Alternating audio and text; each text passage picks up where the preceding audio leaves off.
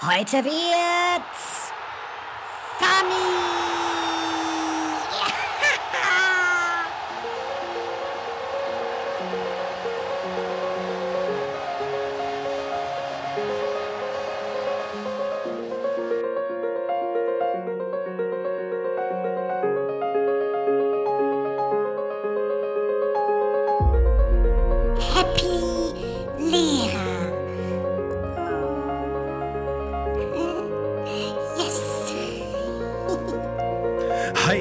Herzlich willkommen hier bei Happy Lehrer. Mein Name ist Simon Jacobi und ich bin Gesamtschullehrer, gemeinsam mit meinem kongenialen Partner Murat.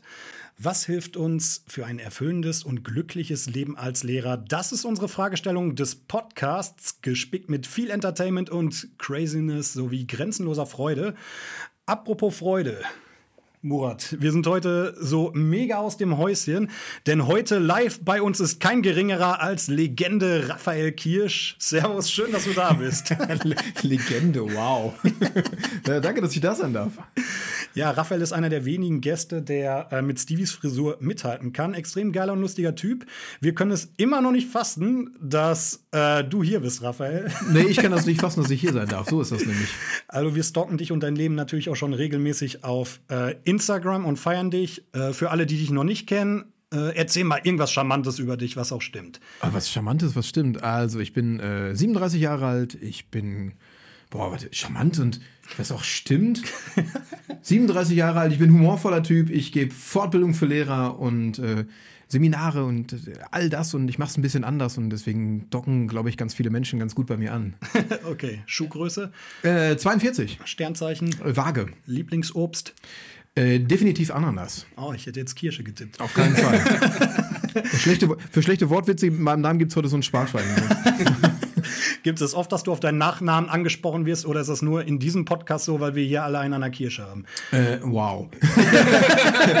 äh, nein, das ist tatsächlich relativ häufig so, aber ich halte es äh, wie, wie Kai Pflaume, der hat mal gesagt, geben Sie sich keine Mühe, es gibt keinen Witz, den ich noch nicht gehört habe. Du hast äh, enormen Lauf als Krisen- und Konfliktpädagoge, äh, Ja. wie du noch nicht erwähnt hast, äh, bist ebenfalls bekannt für turbulente und höchst effektive Fortbildung. Ich glaube. Und daran stoßen wir heute an, warum ich bei Fortbildungen ständig einschlafe. Wir sprechen mit lebender Legende Raphael Kirsch live und in Farbe direkt an unserem Schreibtisch über den schlechten Zustand von Fortbildungen in unserem Bildungssystem, was wir uns für die Zukunft wünschen und suchen nach Faktoren, die eine gute Fortbildung ausmachen. Glücklicherweise können wir dabei auch auf deine Fortbildung zurückgreifen, denn die sind laut deinen Bewertungen richtig krass. Das, das glaube ich auch, ja.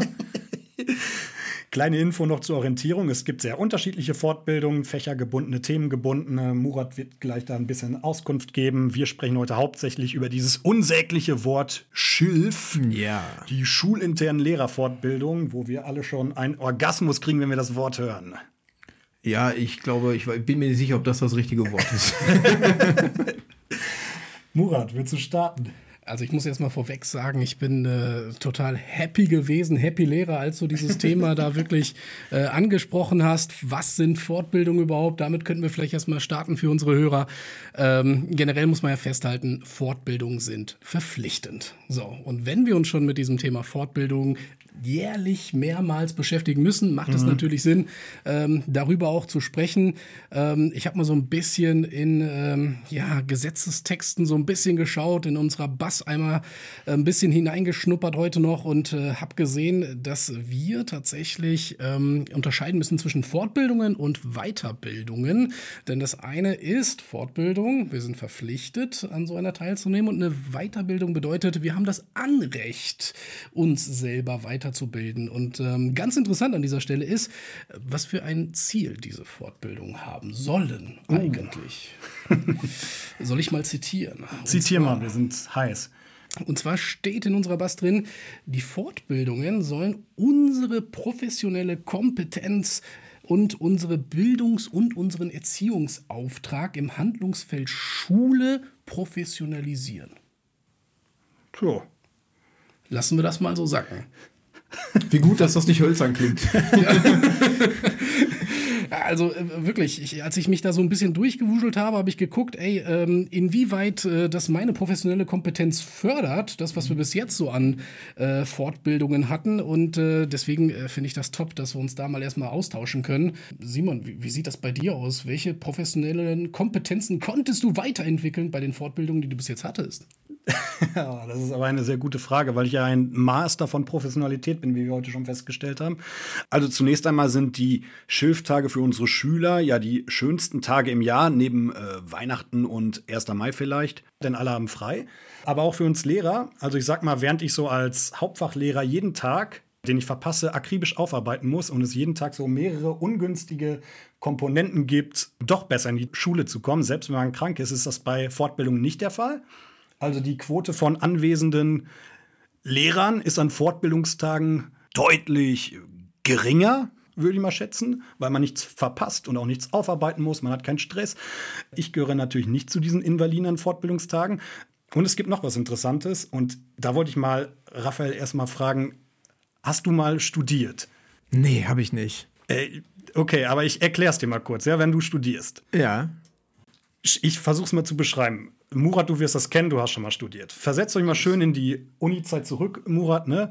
Setzt euch schön in den Hörsaal und vorne steht ein Professor und hält eine PowerPoint-Präsentation. Was macht der Rest? Die Studenten hängen am Handy, am Laptop, telefonieren, unterhalten sich lauthals und im Prinzip ist alles wichtig, nur nicht der Vortrag. Also das mag bei dir so gewesen sein. Ich habe immer zugehört. Ja, natürlich. Und wenn man sich das vorstellt, dann weiß man auch, wie Fortbildung in etwa an Schulen aussieht. Ich finde übrigens, dass wenn Schüler sehen würden, und ich meine das jetzt wirklich ernst, wie schlecht Lehrer sich teils bei Fortbildungen benehmen, wir haben Zuschriften bekommen. Holla die Waldfee, das ist unfassbar. Dann sind wir ein so schlechtes Vorbild teilweise für unsere Schüler, von Ja. denen wir ja stets hier immer Disziplin einfordern. Und auf der anderen Seite zeigt es irgendwie auch, wie egal oder unwichtig uns allen Fortbildung so zu sein scheint. Aber Raphael, du hast ja schon vor etlichen unterschiedlichen Gruppen performt. Welche Gruppen sind eigentlich so die größten Penner? Also sind es die von der, sind es die von der Grundschule oder sind es die vom Gymnasium? Erklär mal so. Erzähl mal was aus dem Nähkästchen. Die größten, äh, ja, größten Penner gibt es natürlich nicht. Nein. Nein, also in Nein. meiner Welt natürlich nicht. Äh, Ich glaube, das ist, das ist so schulübergreifend, bundeslandübergreifend. Es gibt so verschiedene Dynamiken in verschiedenen Bundesländern tatsächlich. Aber was ganz spannend ist, da kann ich vielleicht mal einhaken. Ich äh, te- teile in meinen Seminaren als allererstes immer so die Regeln für den Tag mit. Und es gibt in meinen Seminaren immer nur zwei. Regel Nummer eins ist, nur gucken, nicht anfassen und dann zeige ich so auf mich. und, und Regel Nummer zwei ist, tu bitte in diesem Seminar alles das, was du von deinen Schülerinnen und Schülern erwartest. Nicht mehr und nicht weniger. Da waren wir gerade, ne? Und genau an dem Punkt wollte ich einmal einhaken.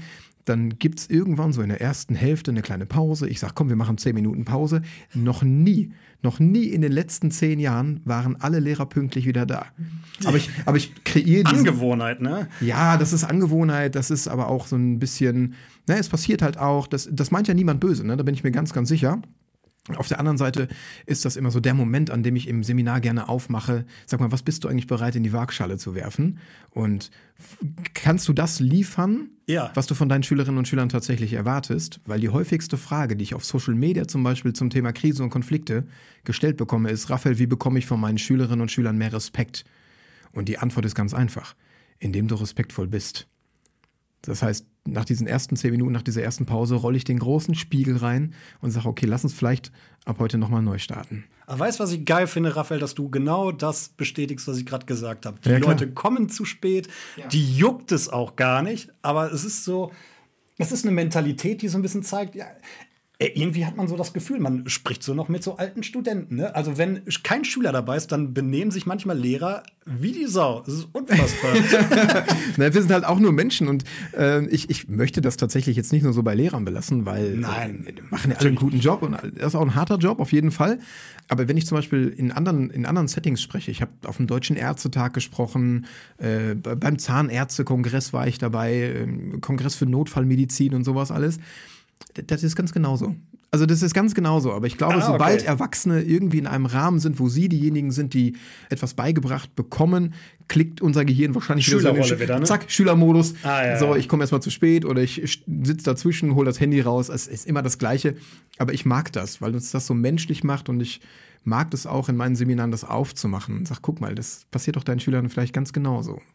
Aber das ist doch genau der Punkt, aus dem wir raus müssen. Ne? Also aus diesem, wie schön du das gerade formuliert hast, man klickt auf einmal um, ist wieder in der Schülerrolle und äh, man will doch genau da raus. Ne? Man will ja genau nicht diese, ich nenne es mal, Fehler oder das, was unsere Schüler ja noch lernen. Wir sind ja erwachsene Personen, wir sind ja eigentlich über diesen Entwicklungsstand hinaus und wollen ja genau das umsetzen und das lernen. Ne? Also ich, ich finde das echt sehr interessant gerade. Ja. Und auf der anderen Seite kann man natürlich auch drüber selbst lachen. Also ich habe ja. Ja. jetzt keine Kritik an meinen Kollegen gemacht, sondern wir sind ja alle Teil dessen. Ne? Wir sitzen ja eigentlich im gleichen Boot. Ja, und, und mir geht's doch ganz genauso. Wenn ich in einer Fortbildung sitze, dann muss ich mich auch immer disziplinieren. Raphael sei pünktlich, du forderst das ja auch immer ein. Also, Ja, ne, okay. also da ist ja nicht einer besser als der andere. Okay. Neues gelernt von Raphael Kirsch. Direkt schon, hat sich schon direkt gelohnt hier. Ja, super. Äh, vielen Dank.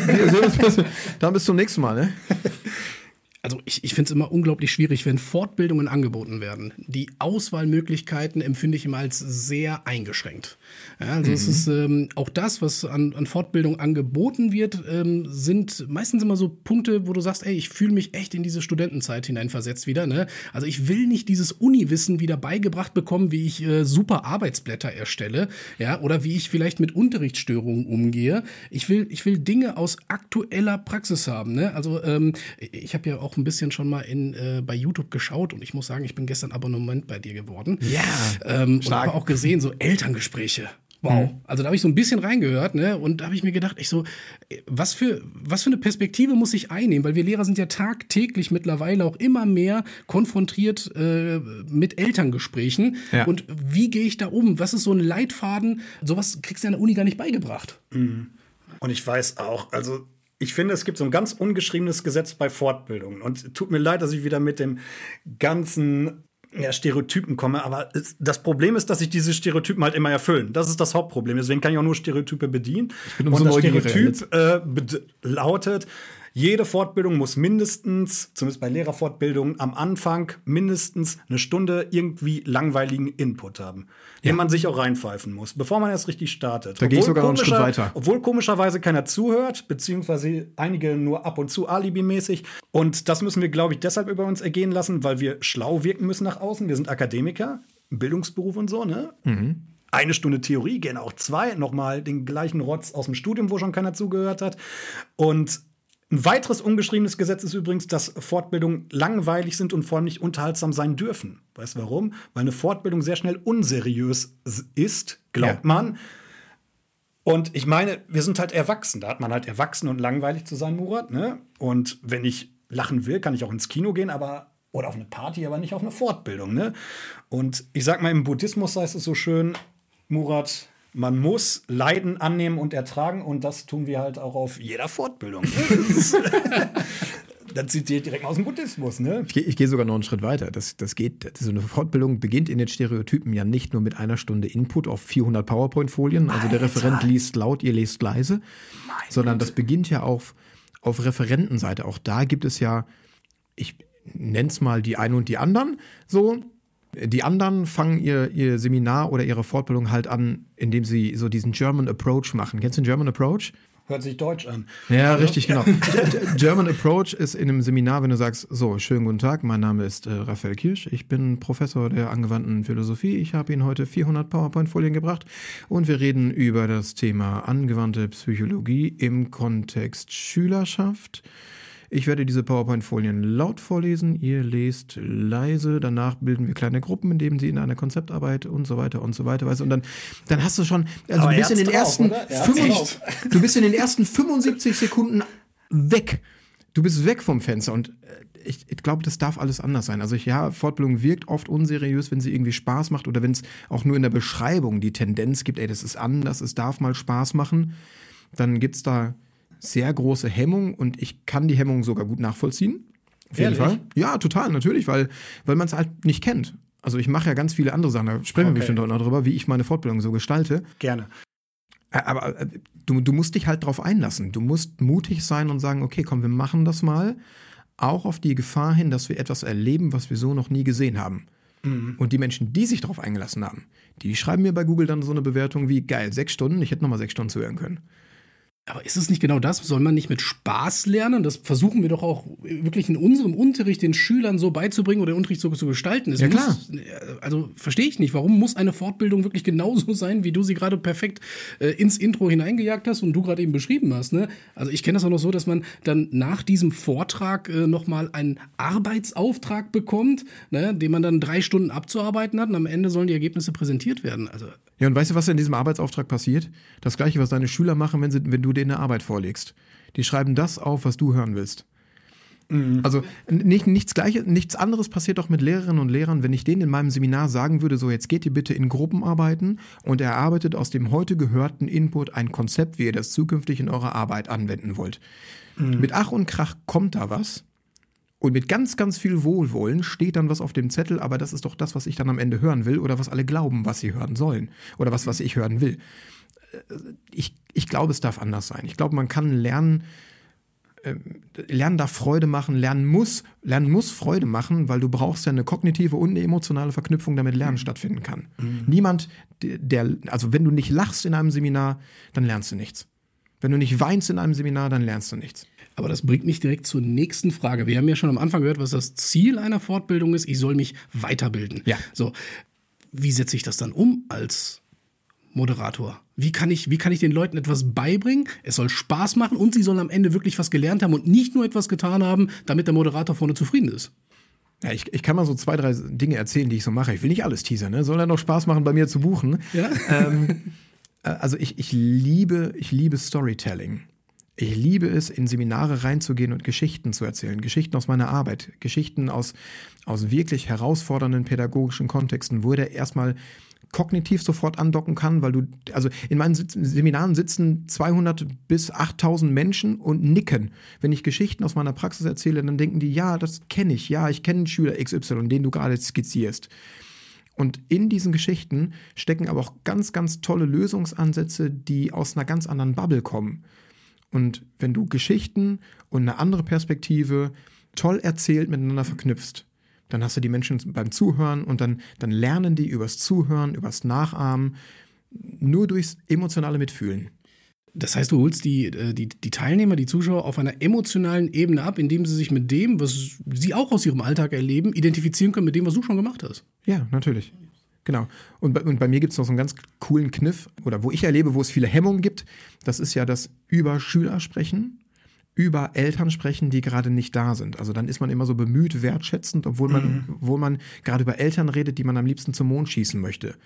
Und ich versuche ganz viel Realität in meine Seminare zu bringen, dass du wirklich andocken kannst, dass du wirklich sagen kannst, ich darf hier mal Sachen aussprechen, die ich sonst immer nur denke, weil ich glaube, dass du nur über diesen Realitätsbezug auch konstruktiv arbeiten kannst. Sonst bist du ja immer in so einer, in so einer eigenen Deckelung drin. Oh, was sage ich jetzt? Darf ich jetzt was Falsches sagen? Und um das ein bisschen einfacher zu machen, kannst du mal auf meine Homepage gehen, raphaelkirsch.com. Überall findest du so klitzekleine Comicfiguren. Ne, von so einer Helikoptermama und von so einem Kreuzritterpapa oder von so einem kleinen Hulkjungen und so einem Chaoskind, was äh, irgendwie so ADHS-Tendenzen hat. Ja, das ist voll Schublade, das weiß ich. Und trotzdem siehst du diese Figuren und hast sofort den Übertrag, ach guck mal hier, das Mama XY, die kenne ich von meiner Arbeit. Oder hier, den kleinen kurzen, den habe ich bei mir auch in der Klasse, ist aber ein Mädchen bei mir. Und dann passiert über diese Figuren etwas so Schönes. Du erlaubst dir nämlich über diese Figuren anders zu reden, anders zu denken, weil du niemandem auf die Füße trittst und merkst im Seminar erst nach sechs Stunden, was du heute alles geleistet hast. Was du auf einmal kannst und wie einfach die Welt ist, mit so Konflikten, mit Unterrichtsstörungen umzugehen, wenn du zwei, drei Dinge weißt, die du ab morgen anders machen kannst.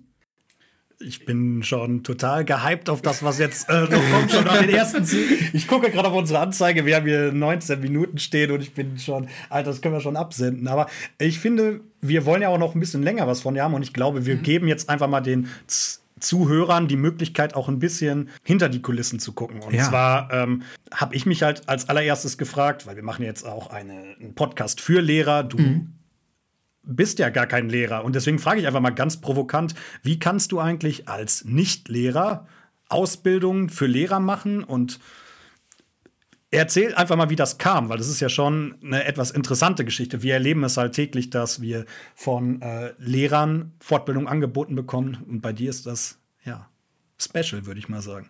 Ja, dann, dann mache ich so drei Schleifen. Ich sagte erstmal, was mein erster Gedanke war, als du gerade sagtest, du bist ja gar kein Lehrer, wie kannst du denn Fortbildung geben?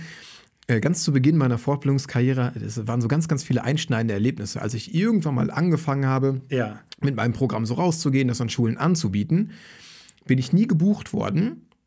Ähm, es wurde sogar Schulen untersagt, mich zu buchen, weil ich eben kein Lehrer bin. Und das Totschlagargument war, Raphael, du hast nicht studiert, wir können dich nicht bezahlen. Du bist kein Lehrer, du hast nicht studiert, du darfst uns nicht fortbilden. Ach, Also das war so eine, so eine bürokratische Hürde. Das, Ja. das lag nicht an den Schulen, das lag nicht an den Menschen, die mich buchen wollten. Die hatten alle von vornherein richtig Bock, aber ich durfte nicht gebucht werden. Das fand ich total spannend. Ich habe echt ganz viele Jahre Arbeit investieren müssen, um mir so eine Reputation aufzubauen, dass Menschen jetzt sagen, okay, ich kenne den von Instagram, ich kenne den von Podcast, ich war mal auf einer großen Fortbildung bei dem, ich habe das alles erlebt. Das ist super fundiert. Das vielleicht als Anekdote, dass, dass das ganz spannend war ganz am Anfang, dass ich echt mit der Hürde überhaupt nicht gerechnet habe, dass man mich gar nicht buchen darf. Und es gibt tatsächlich auch heute noch so in Bundesländern, wo ich nicht gebucht werden darf. Das ist super spannend. das ist äh, schon wieder Bürokratie, die so ein bisschen innerlich aggressiv macht, richtig? Ja, so, also ich habe da mittlerweile meinen Frieden mitgeschlossen, weil ich Ich glaube, das frisst einen auch so auf, wenn man sich darüber wirklich ernsthaft Gedanken macht, welche Argumente dahinter stecken. Ne? Also wenn es Argumente gibt. Das Argument ist, ne, wir haben, wir wissen, dass Menschen, die studiert haben, anderen Menschen, die studiert haben, was beibringen dürfen und andere nicht. Das ist so sehr altes Ding. Ich finde das super antiquiert und ähm, es macht auch gar keinen Sinn. So, aber das, das vielleicht einmal als Anekdote, dass das irgendwie so eine große Herausforderung war am Anfang. Wie bin ich dazu gekommen, als Nicht-Lehrer Fortbildung zu geben? Was war die Motivation? Boah, da Jetzt muss, wollen ich, es wissen. muss ich ein bisschen ausholen, ne? Darf ich? Ja, fang mal an. Okay. Wir haben Zeit. Ähm, ich bin gelernter Erzieher. Also das, das einmal vorweg. Ich wollte in meinem Kindergarten arbeiten, habe mir das irgendwie in meiner Ausbildungszeit total schön vorgestellt. So im, auf dem Bauteppich rumrutschen und Bauklötze aufeinander stapeln, Kinder im Sand verbuddeln, was man halt so macht. Ne? So wie früher. So wie früher, genau. Hab in meiner Ausbildungszeit aber auch da schon gemerkt, nee, ich krieg das irgendwie kindergartenmäßig nicht gut hin. Ich ziehe meinen Hut. Und das meine ich tatsächlich ernst. Ich ziehe meinen Hut vor jedem Erzieher, vor jeder Erzieherin, die jeden Tag in der Kita arbeitet, weil ich glaube, dass sich gerade andere pädagogische Berufe von denen eine ganze dicke Scheibe abschneiden können. Also was Kindergartenarbeit angeht, holla die Waldfee. Ne, Also ja, ich weiß, ne, bei Lehrern stehen 28 Stunden auf dem Zettel, das sind auch gerne mal 50. Und Erzieher arbeiten vielleicht in Vollzeit halt nur 40, aber körperlich und geistig ist das eine ganz andere Nummer. So, da muss sich niemand verstecken. Äh, ich habe aber gemerkt, so Kita ist es nicht. Ähm, Im im äh, August 2009 kam dann so ein Brief zu mir nach Hause, da stand so sinngemäß drin, Raphael, wir freuen uns auf dich und deine Zusammenarbeit, deine Bundeswehr. Also, also wenn, ja, genau, wenn es etwas gab, worauf ich noch weniger Lust hatte als auf Kita jetzt, ähm, dann, dann war es Bundeswehr und dann bin ich im Zivildienst, so über Umwege, über jemanden kennt, der jemanden kennt, in der geschlossenen Ja, Kinder- und ja. Jugendpsychiatrie gelandet. Also als Mitarbeiter, ne? Das ist, das, das ist, wichtig, ist wichtig an der Stelle, sonst macht das gar nicht, macht das Ganze gar keinen Sinn. Ja, genau. Genau, und dann bin ich halt da geblieben, war auf dem Papier fertig ausgebildet seit einer Woche. Ne, Also wie viel Ahnung vom Leben und vom Job hat man, wenn man seit einer Woche fertig ist, auf so einer Skala von 1? also relativ wenig. Und weil ich jetzt fertig ausgebildet war, musste ich da halt alles mitmachen. Ne, Also Kriseninterventionsteam, Elterngespräche, Therapien, Begleitung zu Elterngesprächen und so weiter. Oder wenn die Jugendlichen mal raus durften, dann noch die Begleitung. Und habe da eine ganze Menge gelernt. Also nicht nur im Zivildienst, sondern ich bin hier, kurzer Spoiler, ich bin dann über 15 Jahre in dem Bereich geblieben. Habe nebenbei ähm, für Jugendämter gearbeitet, im sozialen Dienst, habe Kinder in Obhutnahmen gemacht, so nebenbei immer noch im Rettungsdienst gearbeitet und in all diesen Berufen, also Psychiatrie, Arbeit für Jugendämter, Rettungsdienst, da arbeitest du immer mit Menschen am Limit. Und da ist so viel Know-how entstanden, auch Dinge, die ich niemals hätte in irgendeiner Ausbildung lernen können. Und das geht weit über deeskalative Kommunikation hinaus. Das, das reicht über psychische Störungsbilder. Ich kenne mich ziemlich gut mit Medikation aus, also wie die verschiedenen Medikamente in Kindern und Jugendlichen wirken.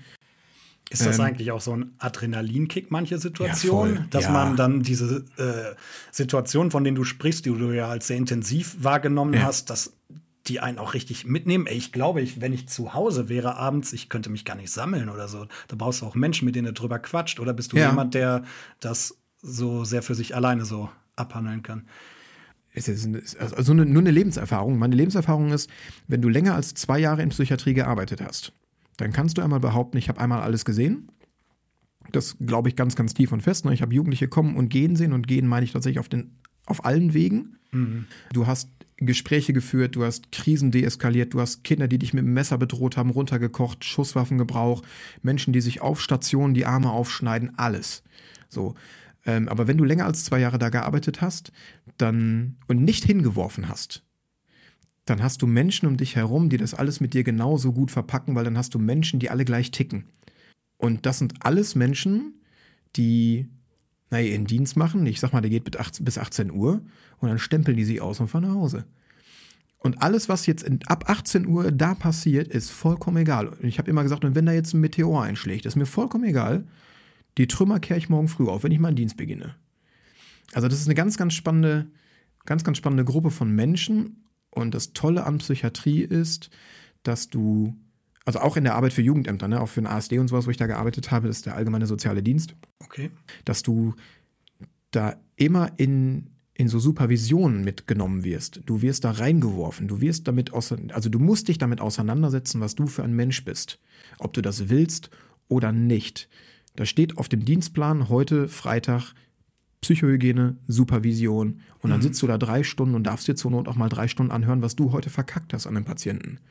So, aber ich glaube, in keinem Kontext der Welt hätte ich mehr über mich und über andere Menschen lernen können. Und all das hat dazu geführt, dass, jetzt mache ich den Bogen, wie bin ich dazu gekommen, Seminare zu geben, ne? Hui. Oh, langer Bogen. Aber all das hat dazu geführt, dass es ganz, ganz viel Wissen in meinem Kopf gibt. Zu jeder Krise, zu jeder Herausforderung, die irgendwie im pädagogischen Kontext aufploppen kann, immer eine ziemlich gute Idee habe, was man tun kann viel Prävention, viel Reaktion mhm. und viel Reflexion auch. Dann bin ich irgendwann mit meiner Frau zusammengekommen vor ganz vielen Jahren und die hat irgendwann das Studium zur Grundschullehrerin angefangen.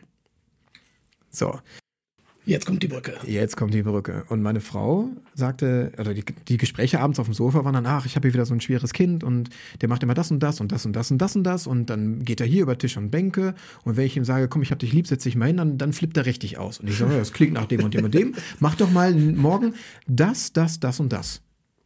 Und dann kam sie am nächsten Tag wieder und sagt, ja, alles klar, okay, das, wie cool.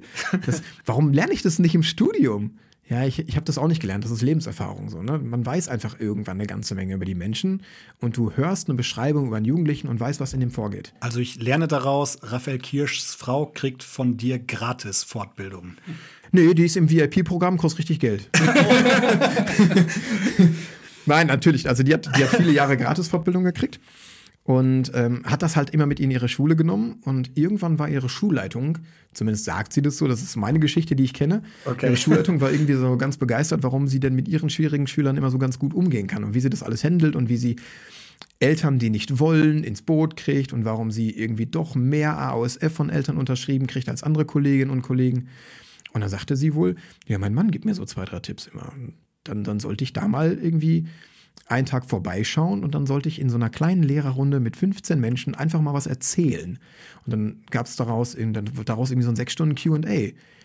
Und alle sind da rausgegangen und fanden das total geil. So aus einer anderen Bubble, mit ganz viel anderer Perspektive, mit wirklich real unterfütterten, so passierten Geschichten, mhm. dass sie da rausgegangen sind und haben am nächsten Tag zwei, drei Dinge um, umgesetzt. Und dann war das leichter für die.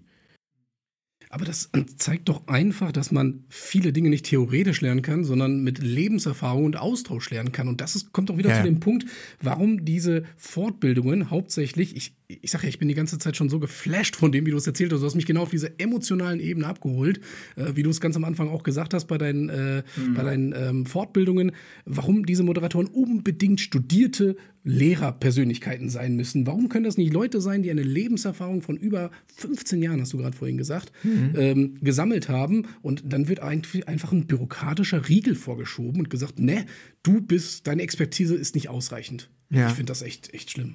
Also das, das verändert sich gerade, Gott sei Dank. Ne? Also es gibt, gibt zunehmend weniger Bürokratie, bürokratische Hürden für mich, irgendwo reinzukommen. Das gilt für andere Referentinnen und Referenten auch. Also ich kenne unglaublich viele coole Menschen, für die ich alle meine Hand ins Feuer legen würde, dass die mindestens genauso geile Seminare machen wie ich.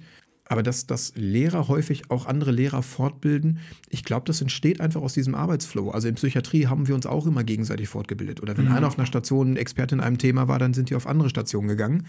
Und dann hast du genau den gleichen Effekt, den jetzt ihr wahrscheinlich in Lehrerfortbildung erlebt, wenn da vorne ein anderer Lehrer steht. Du hast nicht so richtig Bock zuzuhören, weil es irgendwie dieselbe Bubble ist. Und ja, komm, so. komm, erzähl mal, wat, wie machst du das auf deiner Station? Ja, nett, habe ich schon tausendmal gehört. Ne? Aber ich glaube, wertvoll ist es dann, wenn es irgendjemand gibt, der eine ganz andere Perspektive hat. Und das einfach mal erzählen darf. Und ich sage niemandem in meinem Seminar, also ich kritisiere niemanden in meinem Seminar. Noch nie habe ich irgendwo gesagt, das, was du da machst, ist falsch. Sondern ich verstehe immer, woher zum Beispiel so Ideen wie so eine Ampel kommen. Ne? Dass das ja pädagogisch absoluter Humbug ist. Meinst du so eine Verhaltensampel? Ja, so. Grünes Licht, rotes Licht?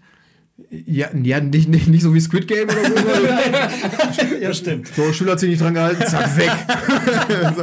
so, so. Nee, es, es, gibt einfach so Dinge, die schleichen sich auch in der Lehrerausbildung noch ein. Ne? So, so eine pädagogische Ampel, diese Verhaltensampel, ne? die, kommen, die Schüler gehen von Rot, von, von Grün auf Gelb auf Rot, ja. wenn sie sich an irgendwelche Regeln nicht halten. Ähm, ich kritisiere niemanden dafür, weil ich ja weiß, wo das herkommt und trotzdem weiß ja die Pädagogik und die Wissenschaft, es funktioniert nicht. Noch nie gemacht. Äh, ne? Also, ja, dann lass es auch. Ja, also ich kritisiere niemanden, sondern ich mache immer nur Vorschläge und gebe gib Ideen und Anreize und das wird ganz gut aufgenommen. Also ich habe vor allem diese Nachhaltigkeit mitgenommen, weil du hast gesagt, äh, direkt am nächsten Tag haben die die Sachen mitgenommen und ich denke mir ganz oft, ich denke mir nach einer Stunde, du hast nichts mitgenommen und ich bin froh, dass ich zu Hause bin. Das denke ich nach Fortbildung. Ja, guck mal, in meiner Fortbildung sitze ich da und sage als allererstes, nachdem ich mich vorgestellt habe, also nee, ich, ich stelle mich nicht vor, sondern ich starte als allererstes mit einer Zeitreise. Ich nehme die mit in eine, in eine Geschichte, die Leute. Ja, und dann, dann äh, sage ich denen, ich werde dir heute einen einzigen Satz verraten, mit dem du zukünftig 95 Prozent aller Widerstände von Kindern und Eltern handeln kannst. Einen einzigen Satz. Und dann, dann hören die Leute zu.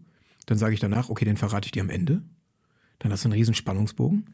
Und so machst du das heute auch im Podcast, du verrätst ihn erst am Ende. Ende. Nee, ich verrate gar nicht. Ah.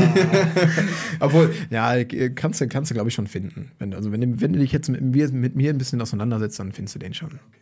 Ähm, aber mal kurz ein, zwei Daten, also ja. äh, für unsere Zuhörer. Welche Fortbildung bietest du eigentlich an für diejenigen, die jetzt noch gar nicht so ähm, im Thema sind? Und auch wer könnte dich eigentlich jetzt alles buchen? Ist ja auch eine interessante Frage. Ja, also buchen kann mich jeder, der im pädagogischen Bereich arbeitet. Das mhm. heißt, ich bin in Wohngruppen, ich bin in Kitas, ich bin unglaublich viel, fast 90 Prozent meiner Seminare finden in Grundschulen statt, mhm. aber auch weiterführende Schulen. Äh, es gab sogar mal schon zwei Gymnasien, die mich gebucht hatten. Das, uh. Ja, ja, ja. Da, da, verändert sich auch gerade was. Ui, Schön. Ui, ui, die ich brauchen Hilfe? Die brauchen, ach, die doch nicht. Okay, da, da halte ich mich mit den Kommentaren zurück an der Stelle. ich möchte ja weiterhin gebucht werden. Also ich freue mich über jedes Gymnasium, was mich bucht. Genau. Also im Grunde jeder und jede, die im pädagogischen Kontext arbeitet und an irgendeiner Stelle das Gefühl hat, ich brauche ein bisschen mehr, als ich eigentlich gelernt habe. Mhm. Die dürfen sich gerne an mich wenden. Und die Quintessenz der Herausforderungen aus den letzten zehn Jahren, die so an mich herangetragen wurden, hat dazu geführt, dass ich drei Seminarkonzepte entwickelt habe. Das eine Seminar beschäftigt sich halt thematisch mit herausfordernden Kindern und Jugendlichen, das heißt auch Krisenkinder. Ich arbeite gerne mit provokanten Titeln, ne? Dann habe ich ein Seminar zum. Wir nie. Nee, gut. Deswegen bin ich heute hier, sonst wäre das nicht so. Äh, das, äh, das zweite Seminar beschäftigt sich mit Eltern mhm. und äh, konstruktiver Elternarbeit. Das heißt Eltern im Angriffsmodus. Oh, oh. ja. Ja. Ist stark. Ja. ja, ist richtig gut. Okay. Man sagt ja immer, Eltern sind schwieriger geworden, Kinder sind schwieriger geworden. Mhm. Äh, hier kurzer Spoiler: Studien sagen übrigens, nein, ist nicht so. Ah, okay. Ja. Und dann gibt es im Grunde ein Kombiseminar. Das heißt, wenn Eltern und Kinder schwierig werden, das ist im Moment so der Bestseller. Und das, was auch Schulen am meisten buchen, weil du quasi die Kombination aus herausfordernden Kindern, Jugendlichen hast und Elternarbeit. Und das macht halt über sechs Stunden irre viel Spaß, von vorne bis hinten. Also zwei gegen eins dann, ne? so Eltern, Schüler gegen. Ich würde mich genau. mal äh, so fragen, wenn du in so eine Fortbildung reingehst, man hat ja meistens so ein gewisses Mindset für sein Leben. Ja. Und mich, ich frage mich einfach, mit welchem Mindset gehst du in so eine Fortbildung rein? So, was ist dir wichtig so? Gibt es da irgendein Grundgefühl oder was ist so das, äh, mit welchem Feeling gehst du so rein? Das, das klingt vielleicht jetzt ein bisschen pathetisch, aber ich habe ja auch ganz, ganz viele, ganz viele Ausbildungen in dem Bereich gemacht, wie man gute Fortbildung gestaltet. Ja. Also, also Speaking-Ausbildung und sowas. Und ähm, die Haltung, mit der ich da reingehe, ist Dankbarkeit. Also ich bin, bin immer sehr, sehr dankbar, wenn Menschen mich buchen und Lust haben, mir zuzuhören. Mhm. Ob das am Ende des Tages auch passiert, das liegt bei den Leuten. So, aber ich komme da rein und denke so, boah, cool, vielen Dank, dass ich schon wieder Dinge erzählen darf, von denen ich glaube, dass sie dir helfen werden. Mhm ähm, meine Haltung ist nie, dass ich im Seminar bin und sage, du musst das und das und das machen, sondern ich biete nur an.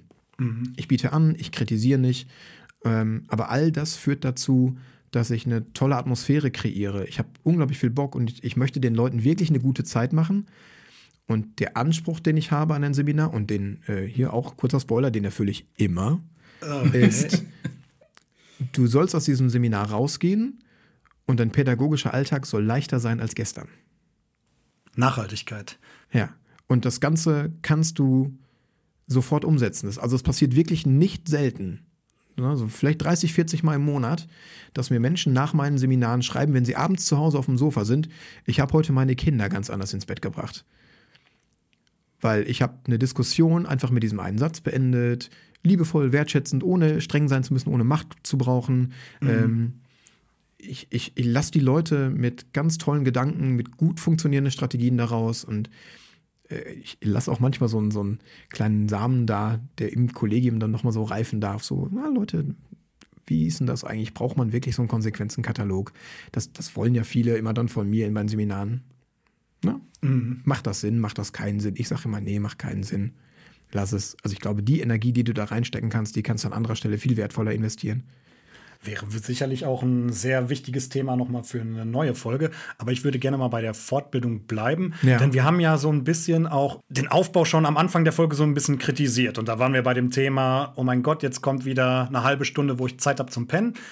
Oder um auf dem Handy ein schönes Spiel zu spielen oder was auch immer. Also wie, und ich denke, da gibt es keine Patentlösung, aber wie ist so eine Fortbildung bei dir aufgebaut, ohne zu viel zu verraten? Würde mich einfach mal so interessieren.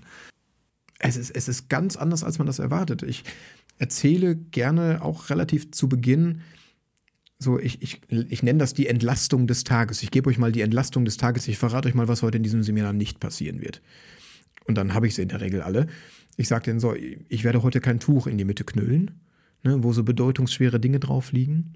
Wir machen keine Vorstellungsrunden, wir schmeißen uns keine Wolle zu. Ich schicke euch nicht in stundenlange Gruppenarbeiten, wo ihr irgendwas konzeptionell erarbeiten müsst. Wir machen keine Postkarten-Reflexionsrunden, weil ich selber weiß, dass man sich am Ende des Seminars, wenn man nur nach Hause will, diese Postkarte mit der Windmühle krallt und sich irgendwas aus den Fingern saugt, was eine Windmühle mit dieser Fortbildung zu tun hat.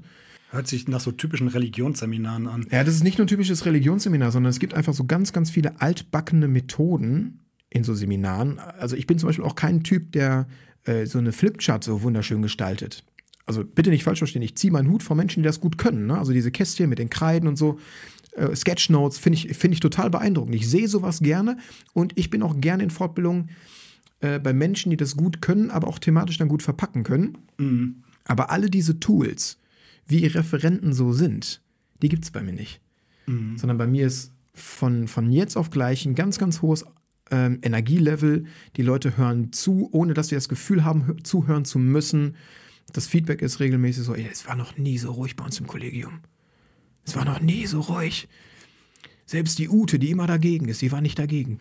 das, und ich glaube, das ist das größte Feedback, das schönste Feedback, was man uns haben kann. Also der Aufbau ist halt, ähm, ich erzähle Geschichten und unterfütter die mit Praxisbeispielen und gehe dann mit euch in die Diskussion und dann schleifen wir das rund, dass es auf deinen Schüler, auf deine Schülerin, mit der es gerade herausfordernd ist, passt. Also Storytelling ist 100% eine Raphael Kirsch-Methode, patentiert, Das, richtig? das ist meine Disziplin, da bin ich gut drin, ja. Also das, was wir bis jetzt mal erlebt haben, ich, ich, ich erinnere mich, das waren wissenschaftliche ähm, Theorien, die es da gab oder irgendwelche Didaktiken, die da erst Ja. vorgestellt worden sind. Ne? Und dann kam auch wirklich irgendwann die Flipchart, aber dann wirklich ne? mit, mit einzelnen Methodenkarten, mit denen gearbeitet worden ist. Also ähm, das, was du gerade erklärst hast, was eine Fortbildung ist, hätte ich mir bis jetzt gar nicht so vorgestellt. Ja, und das macht, das macht halt den Unterschied, ne? So, und die Menschen, die sich mal darauf eingelassen haben, die gehen auch da raus und denken, aber so müssen Fortbildungen ab sofort sein. Und dann fragt man mich, wen kannst du noch empfehlen? Und dann ist man ab sofort in meiner Fortbildungsbubble drin. Ist eigentlich der Erfolg von Fortbildung, was sagst du als jemand, der ja schon viel Erfahrung hat, ist das abhängig von der Teilnehmeranzahl? Also würdest du sagen, 10 Leute geil, 100 Leute, das wird nix. Ich glaube, das ist nicht abhängig von der Teilnehmerzahl, sondern vorrangig erstmal vom Referenten. Also ich kenne Referenten. Aber ist doch bestimmt einfacher bei weniger Leuten, oder? Nee, eben nicht. Ähm, da- das ist so, so ein Trugschluss. Also ich, Ja. ich kenne ganz, ganz tolle Referenten, die machen mega tolle Fortbildungen, die sagen aber ganz klar, meine Art und Weise, diese tolle Fortbildung zu gestalten, funktioniert nur mit 15 Menschen, maximal mit 20 Menschen. Weil die auch ziemlich coole Methoden anwenden, die du so noch nie gehört hast, die dich ganz anders in die Arbeit schicken und emotional verwickeln. Ja. Ich bin zum Beispiel so ein Typ, ich sage, je voller die Hütte, umso geiler. Also deswegen mache ich auch so riesen Fortbildungsevents, wo dann 600 bis 1000 Menschen vor mir sitzen. Dazu kommen wir gleich noch. ne? Ja, ja, genau. Also, ähm, ich habe ich hab Bock. Es gibt in meinen Seminaren nie eine Teilnehmerobergrenze. Deswegen dürfen sich auch Schulen irgendwie mit, mit der örtlichen Kita zusammenpacken und den Hausmeister mitbringen und, und die Sekretärin. Ich will, dass die Sekretärin bei mir im Seminar sitzt, weil die fängt doch die ersten Eltern immer ab. Also, ich habe da richtig Bock drauf. Viele. Jetzt, wo du das schon angesprochen hast, kommen wir direkt dann auch vielleicht mal zu dem Bereich, weil jetzt können wir es ja auch nicht mehr groß anspoilern. Du hast es nämlich schon verraten. Es gibt nämlich so eine Art, die deine Fortbildung zu einem mega gehypten Event machen und ich spreche natürlich von deiner Großveranstaltung, die wollen doch nur Aufmerksamkeit. Äh, wenn ich richtig informiert bin und du darfst mich jetzt jederzeit bitte korrigieren, denn ich möchte keinen Blödsinn erzählen, hast du das schon äh, zweimal im Ruhrgebiet angeboten ja. und äh, findet immer, immer setze ich jetzt mal in Anführungsstrichen, einmal im Jahr statt. Nach zweimal ist gut. und ich finde das, ja, weiß ich nicht, absolut Wahnsinn. Ich habe mir gedacht, was muss da für ein Riesenteam hinterstecken, die das auf die Beine stellen. Vielleicht kannst du aber erstmal diesen Titel, die wollen doch nur Aufmerksamkeit, ist mhm. ein Titel, der jetzt vielleicht, ja, nicht jeder direkt versteht. Ich habe mich auch erst gefragt, was der bedeuten soll. Ja. Einmal kurz erklären und zweitens, was ist dieses Mega-Event genau, die jetzt denken, alles klar, der macht eine Fortbildung, wie, der macht das vor 500.000 vor äh, vollen Rängen und die sich denken, äh, sind wir gerade hier in der falschen Show gelandet oder so. Ja, man könnte auch von, von außen, also wenn man nur die Bilder sieht, ich habe dir ja Bilder geschickt, ne? Ja. Also wenn man nur die Bilder sieht, könnte das auch irgendwie so eine, so eine Comedy-Show sein, also irgendwie Lanxess Arena oder irgendwie sowas. Geil. Aber genau auf sowas habe ich halt Bock. Ne? Und das, das, äh, das kickt die Menschen auch, die da sind. Also die, die da waren und das so verstanden haben, wie ich das gemeint habe, die gehen da raus und sind gehypt und haben trotzdem was gelernt an dem Tag. Ähm, also die wollen doch nur Aufmerksamkeit. Wie, wieso habe ich das so genannt? Ähm, vielleicht muss man wissen, ich mache dieses Event auf der Bühne nicht alleine. Also ich bin nicht derjenige, der alleine da viereinhalb Stunden abends auf der Bühne steht, sondern ich teile mir die Bühne mit ganz, ganz tollen Referentinnen und Referenten aus dem pädagogischen Kontext. Viele kennt man von Instagram oder so. Saskia Nichtzial, ne? Genau, Saskia Nichtzial war dabei, ähm, Natalia Fistera von Hauptfach Mensch und ich hatte letztes Jahr äh, einen guten, guten Freund von mir, der Johannes Schröder dabei, der Korrekturensohn. so, äh, witziger Typ übrigens, per WhatsApp ist er noch lustiger als, als, als, als in echt. Genau, also, und deswegen habe ich dieses Event so genannt. Also erstmal, weil das so ein wunderschöner pädagogischer Schlagsatz ist. Ja. So, ne? Immer wenn ich mal in Seminaren frage, ja, warum macht er das denn, dieser Schüler XY? Ja, der will bestimmt nur Aufmerksamkeit. So, also so ein, so ein Totschlagargument, was ja in den seltensten Fällen wirklich zutrifft. Mhm. Ähm, also ich fand das witzig, mit dieser Anekdote zu spielen, mit, diese, mit dieser Wortmarke. Und es passt halt auch sehr, sehr gut. Da stehen sieben Referenten, fünf Referenten dieses Jahr. Und die wollen von dir doch jetzt nur 20 Minuten Aufmerksamkeit. Mhm. Weil jeder hat nur 20 Minuten Zeit. Und das macht diese Fortbildung so spannend, weil in 20 Minuten über die richtigen Geschichten man, glaube ich, mehr lernen kann, als wenn du sechs Stunden in einer schlechten Fortbildung sitzt. Mhm. Ja, ich finde das so unglaublich, wenn man das so vergleicht mit dem, was äh, wir hier so machen, mit unseren Veranstaltungen in unserem Alltag. Denn man sieht an so einer Fortbildung sehr schnell, woran es bei unseren Fortbildungen so ein bisschen hapert. Ne? Also es mangelt so ein bisschen an Lust und an Freude, finde ich. Und wir sind in diesem Podcast ja auch so dem Entertainment so ein bisschen verpflichtet, ne? Und man bekommt auch so auf den Eindruck, Humor und Show sei banal und dämlich und so ein bisschen naiv und Nein. man bekommt direkt diesen Eindruck von Unseriosität und ich finde das so toll, dass du hier als lebendes Beispiel sitzt und bestätigst, dass genau dieser Weg auch der richtige sein kann, Leute zumindest dazu zu motivieren, rauszugehen und zu sagen, ich habe eine tolle Botschaft für die, ich verkaufe dir die vielleicht ein bisschen kitschig, aber Hauptsache, mhm. du hörst mir mal, du hörst mir zu. Ne? Und ich meine damit nicht zwei Stunden Scheiße labern, aber ich finde das diesen Weg einfach so total überzeugend und deswegen bekommst du auch postalisch später zugeschickt unseren Happy Lehrer Oscar, yeah. weil du einfach der Geil. Mann bist, der Entertainment und Bildung für mich so Uh. toll auf eine Ebene äh, gebracht hat. Danke. Und ja, jetzt kommt das Konfetti von Murat. Also ich bin, ich, ich muss echt sagen, es war so, ich habe den wenigsten Redeanteil heute gehabt, aber das lag auch wirklich daran, dass ich so geflasht bin gerade. Also ich habe das Gefühl gehabt, wir sitzen gerade, kannst du mich bestätigen, also wir sitzen in einer Fortbildung. Ich lerne gerade, wie eigentlich eine Fortbildung sein könnte. Und ich lasse die ganze Zeit, während du am Erzählen bist hier, äh, lieber Raphael, ähm, Revue passieren, was ich als Lehrer bis jetzt an Fortbildung erlebt habe. Ja. Und kann jetzt äh, so gegen Ende des Gesprächs sagen, das waren keine Fortbildung. Das kann nicht gewesen sein. Ja, ab morgen erwarte ich sowas hier. Das, das, das muss so sein. Naja, und wa- wa- was man vielleicht auch noch erwähnen darf, ist, ich hole damit nicht jeden ab. Ne? Das, ist, das ist mir auch klar. Es gibt sehr, sehr organisierte, sehr strukturierte Menschen, die gerne in ihrem Lehrerjob sind und die machen den gut. Das, das muss ich auch sagen. Und trotzdem kriege ich die damit nicht. Aber der, der Großteil der Menschen, gerade die jungen Lehrer, die jetzt rankommen und sagen, aber hey, wir müssen ein bisschen am Bildungssystem arbeiten, wir dürfen auch an uns als Lehrkräfte arbeiten, die kommen dahin und sind genauso geflasht. Und so wie ihr beide, ihr seht das ja gerade nicht, hier, liebe Zuhörer, ihr seht das nicht, aber die beiden sitzen hier einfach und starren mich die ganze Zeit an. Leben an den Lippen hier gerade. Äh, aber, aber genau so ähm, ist es halt auch in meinem Seminar. Und ich äh, erinnere mich so an, an meine allererste Keynote, die ich bei Die wollen doch nur Aufmerksamkeit 2021 gehalten habe. Die Leute haben geweint.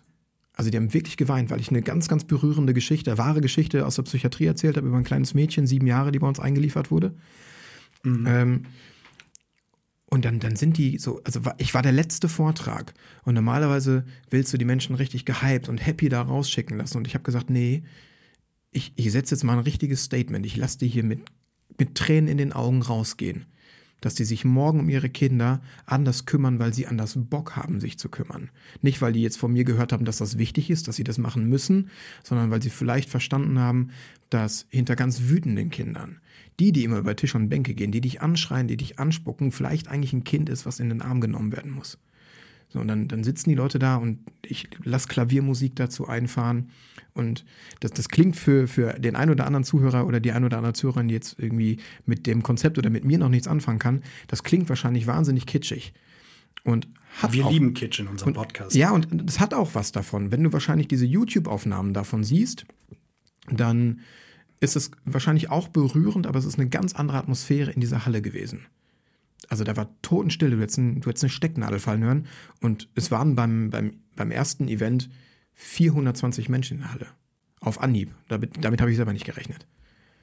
Also ich finde erstmal vor allem auch, was mich halt auch abgeholt hat, weil ich dieses, diese Probleme, die du vor allem auch beschrieben hast, dass äh, wo du gesagt hattest gerade, und sorry, ich schweife jetzt gerade ein bisschen zurück, du hattest erzählt, und natürlich holt man nicht jeden damit ab und nicht Ja. jeder ist dein Fan. Ähm, erstmal finde ich das sehr ehrlich und ich kenne das auch. Es ist nicht jeder, der sagt, hurra, komm, ich lass mich berieseln. Und trotzdem sehe ich einfach, dass dieser gesellschaftliche Lust auf Bildung total nachlässt. Es gehen auch immer weniger Leute ins Museum als früher zum Beispiel. Also die Lust auf Bildung, sich weiterzubilden, die ist geschwunden. Und ich finde, man müsste sich einfach fragen, woran das liegt. Und deswegen finde ich das total gut, einfach mal alternative Wege anzubieten. Auch gar nicht zu sagen, das ist der einzige und wahre Weg, Ja, genau. aber mal zu gucken, was kann man denn daran vielleicht mal ändern. Also das ist der Raphael Kirschweg. Ne? Der Raphael Kirschweg ist Raphael Story Kirschweg. und Emotionen und, und äh, Bumm und Konfetti und es gibt auch, ich hast ja auch die Bilder gesehen, es gibt Pyrotechnik bei meiner Fortbildung. Ja, so, die hallo. gibt's natürlich nicht, wenn ich in eine Schule fahre. So, ist eine, dann, dann hat das, dann hat das natürlich irgendwie schon noch einen professionelleren und nicht so ganz kitschigen Rahmen. Aber bei großen Events, ich habe da Lust, auch irgendwie die Menschen zu begeistern. Bei mir gibt's Popcorn und Eis.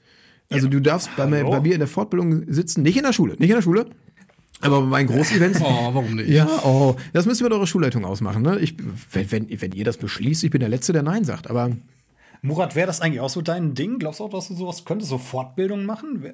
Ich anbieten nach der Steilvorlage von heute. Nee, so generell oder für Talente. Das also wärst du eher so der, der Stadion-Murat oder eher so der, der PowerPoint-Murat? Ich, weiß ja, das dass du ein jetzt so und dass du das gut machst, deswegen wollte ich es jetzt nicht abwertend sagen. PowerPoint Du bist so ein. Ihr seht das auch nicht, aber hier um Murat herum liegen zwölf Zettel mit Notizen. das ist meine ausgedruckte PowerPoint. Also, äh, Raphael, ich glaube, unser nächster Schritt muss es jetzt sein, äh, Murat mehr zum Stadion Murat auszubilden. Also, ich würde sagen, äh, wir gehen nächstes Jahr auf äh, die Fortbildung von Raphael Kirsch zum Großevent. Fühlt euch eingeladen. Und dann machen wir äh, ein Insta-Live und dann kannst du mal die Gäste befragen und dann sagst du, ey, yo, Leute, was geht ab? Ich bin hier mit Raphael Kirsch und Lady Gaga auf der Bühne. Äh, geil, wie lange bist du hergefahren? Soll mit den Edgar schneiden und da kannst du allen Scheiß erzählen, Murat. Und da kannst du schon mal so ein bisschen Stadionluft schnuppern und direkt äh, äh, Raphael Kirschs äh, Veranstaltungen ein bisschen hypen und Popcorn mampfen und Ja. mega. Aber und, nicht anfassen, hat er gesagt. Nicht anfassen. Nee, das, Ja, meinte, bei das, hat Events er, das was anderes. das hat er nur bei dem Feuerwerk, glaube ich, gesagt, oder? Nee, das habe ich nur gesagt bei, bei Lehrerfortbildungen innerhalb einer Schule. Ach ja. Bei Großevents äh, darf man gerne mal äh, kuscheln kommen. Und dann kannst du auch zukünftig dann diese Stadionstimmung mit in unseren Podcast bringen. Wie geil wäre das denn? Ich finde das super. Ey, das wäre doch, das wäre auch dann für uns eine Fortbildung dann. Also eine Fortbildung für unseren Podcast, meine ich. Als Ja. für Lehrer sowieso. Kannst ja bei mir lernen. Ne? Kannst ja eine Ausbildung bei mir machen. Äh, ich meine, wir haben jetzt heute über schlechte Fortbildungen gesprochen, über gute. Ich hatte nicht den Eindruck, trotz allem, dass es ein Hexenwerk ist, gute Fortbildung anzubieten. Aber warum sind äh, also heutzutage immer noch Fortbildungen so schlecht, wenn gleich die Gründe, die wir ja gerade besprochen haben und Möglichkeiten des Änderns irgendwie so auf der Hand liegen? Also die sind ja eigentlich banal, oder nicht? Naja, also ich glaube, dass die meisten Fortbildungen, die wir auch als schlecht empfinden, inhaltlich wahrscheinlich trotzdem richtig stark sind. Also das, das, das ist halt die Diskrepanz. Ich glaube, der Gap entsteht da, wo du einen Referenten hast, der versucht, seine Expertise Menschen beizubringen, die das lernen sollen. So, und da, das ist der Punkt. Und dann, dann ist man so wissenschaftlich. Also ich, ich glaube, man lernt Fortbildung ja auch nicht. Jeder macht das ja so, wie er denkt, dass Fortbildungen sein müssen. Und wenn nie jemand angefangen hat, das mal anders zu machen, dann lernen neue Referenten auch nur, hey, ich muss eine Flipchart mitbringen, ich muss 400 PowerPoint-Folien mitbringen, ich muss das lockerflockig erzählen. So, aber ich, ich komme halt aus einem ganz anderen Bereich ne, und habe ganz andere Ausbildungen gemacht, damit diese Fortbildungen jetzt so sein dürfen, wie sie sein dürfen. Und ähm, genau, ich, ich glaube einfach, Fortbildungen, die wir als schlecht empfinden, sind inhaltlich wahrscheinlich richtig stark. Vielleicht sogar stärker als meine, das kann alles sein. No Ich- way. Äh, doch, das glaube ich schon.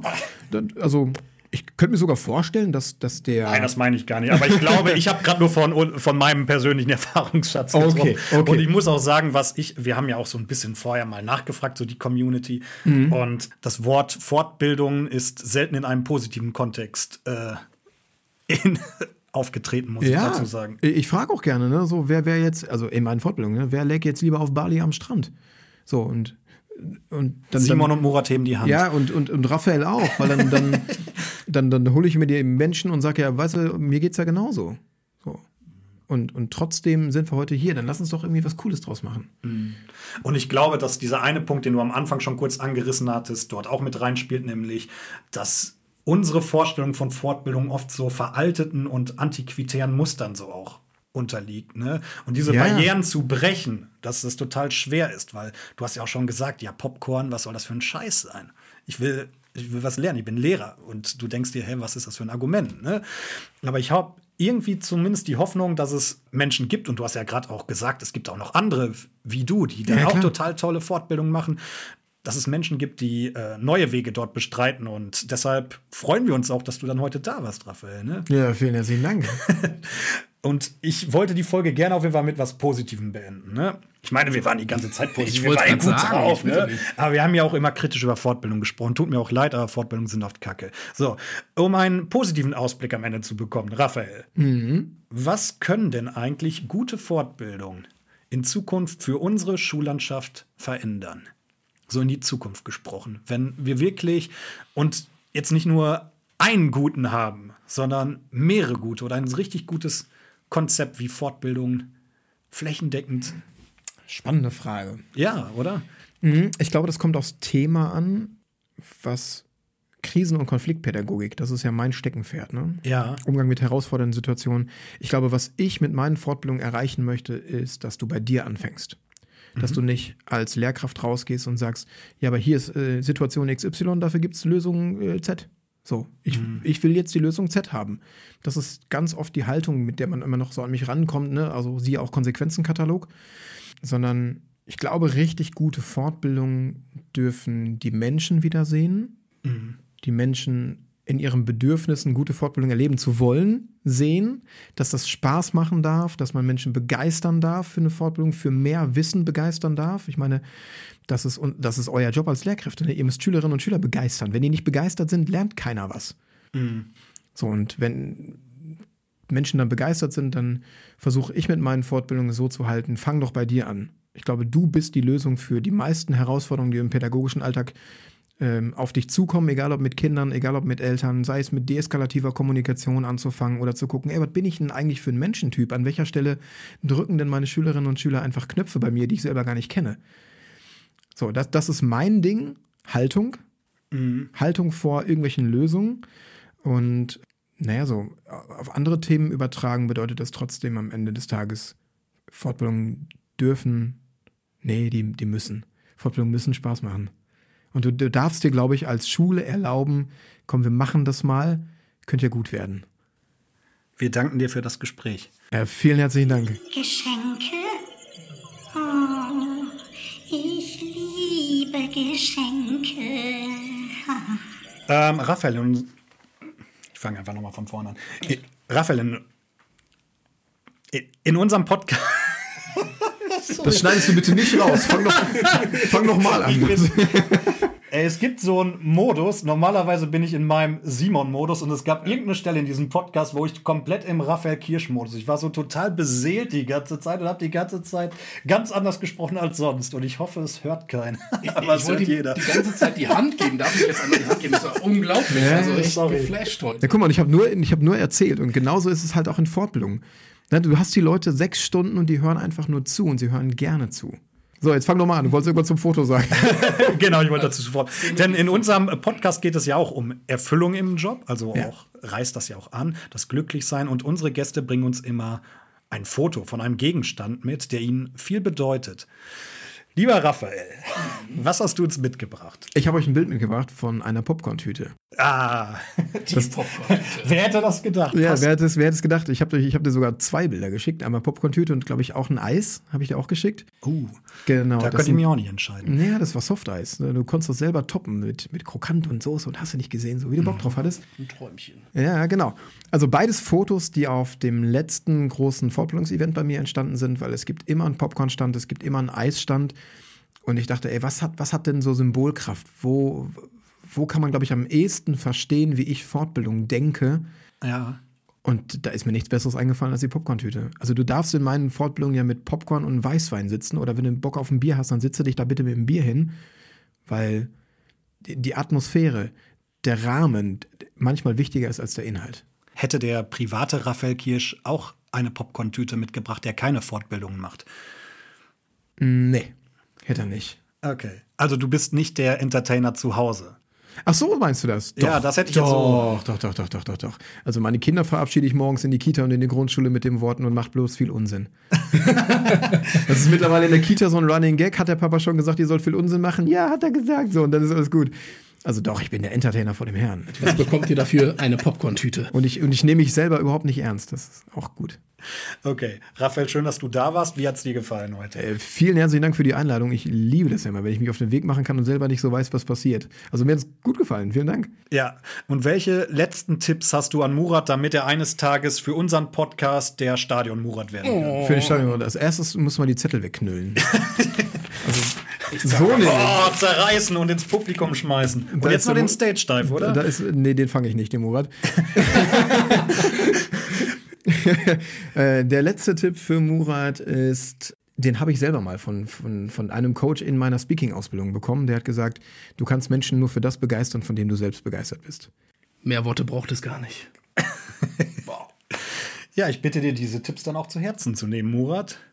Liebe Zuhörerinnen, schön, dass ihr heute bei unserem Podcast Comeback dabei wart. Ich hoffe, es hat euch gefallen. Danke an das gesamte Happy Lehrer-Team sowie unserer Legende Mr. Raphael Kirsch, den wir nach seinem Glanzauftritt heute leider auch in Zukunft noch mal für eine weitere Podcast-Folge belästigen müssen. Das tut Yes. mir jetzt auch schon leid. Einverstanden. Ähm, bis zum nächsten Mal. Wir freuen uns sehr, wünschen auch Stevie gute Besserung. Danke, bis bald. Euer Simon. Bye.